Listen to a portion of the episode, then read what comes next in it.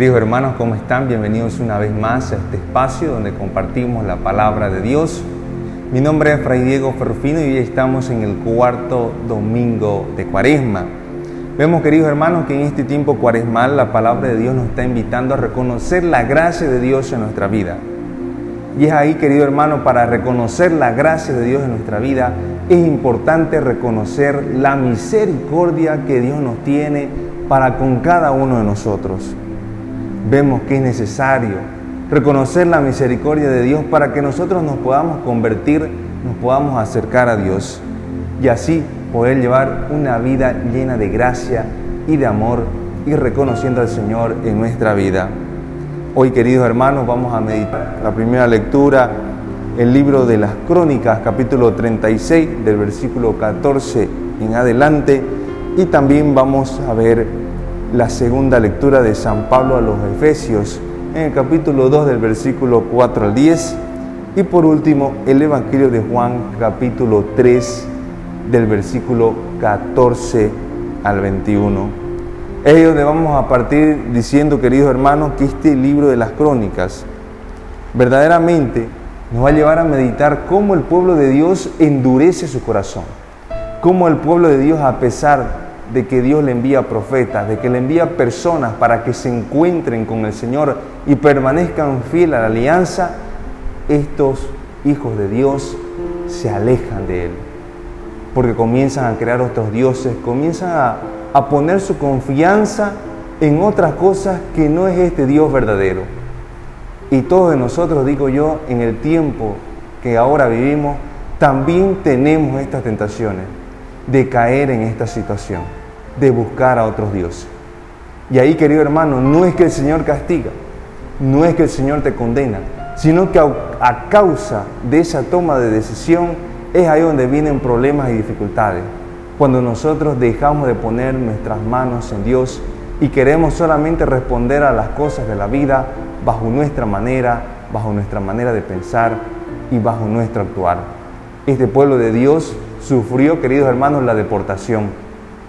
Este pueblo de Dios sufrió una crisis de identidad y obviamente se alejó de Dios.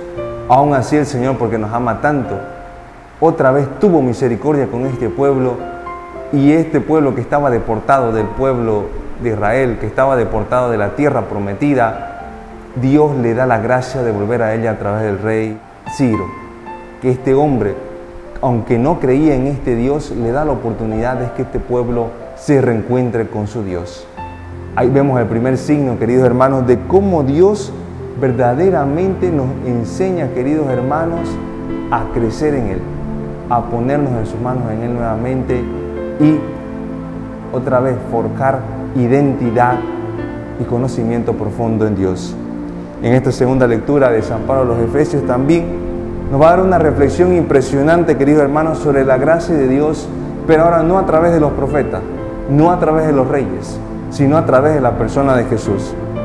Jesús nos va a enseñar, queridos hermanos, que a través de su pasión, muerte y resurrección alcanzamos la verdadera salvación alcanzamos la verdadera unidad con Dios en nuestra vida.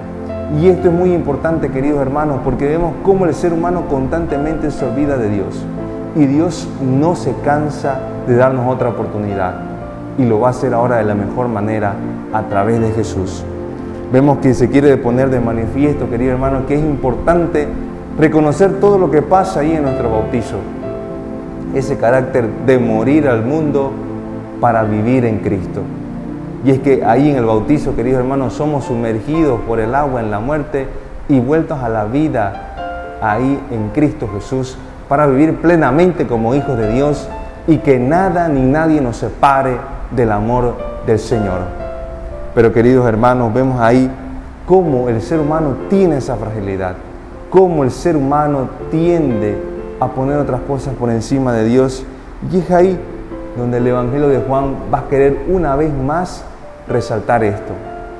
Vemos, queridos hermanos, cómo Jesús va a explicar a Nicodemo la importancia de verdaderamente llevar una vida de luz y no una vida de oscuridad.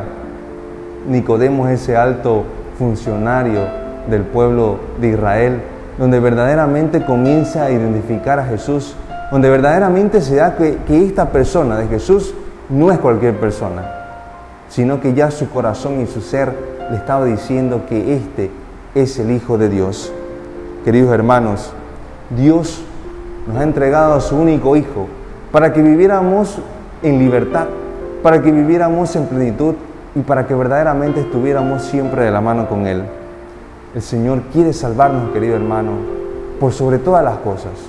No quiere condenarte, no quiere juzgarte, sino quiere amarte y quiere salvarte. Y eso es lo que yo quiero que el día de hoy tú lleves a tu mente y a tu corazón. Que no importa lo cuán alejado estés de Dios, el Señor quiere que hoy día te acerques de una manera más profunda, más sincera y más real. El Señor con Jesús no quiere condenarte. Vuelvo y te lo repito, querido hermano, porque esto es esencial en este tiempo de cuaresma. El Señor quiere que te vuelvas a encontrar con Él y de la mejor manera con Jesucristo.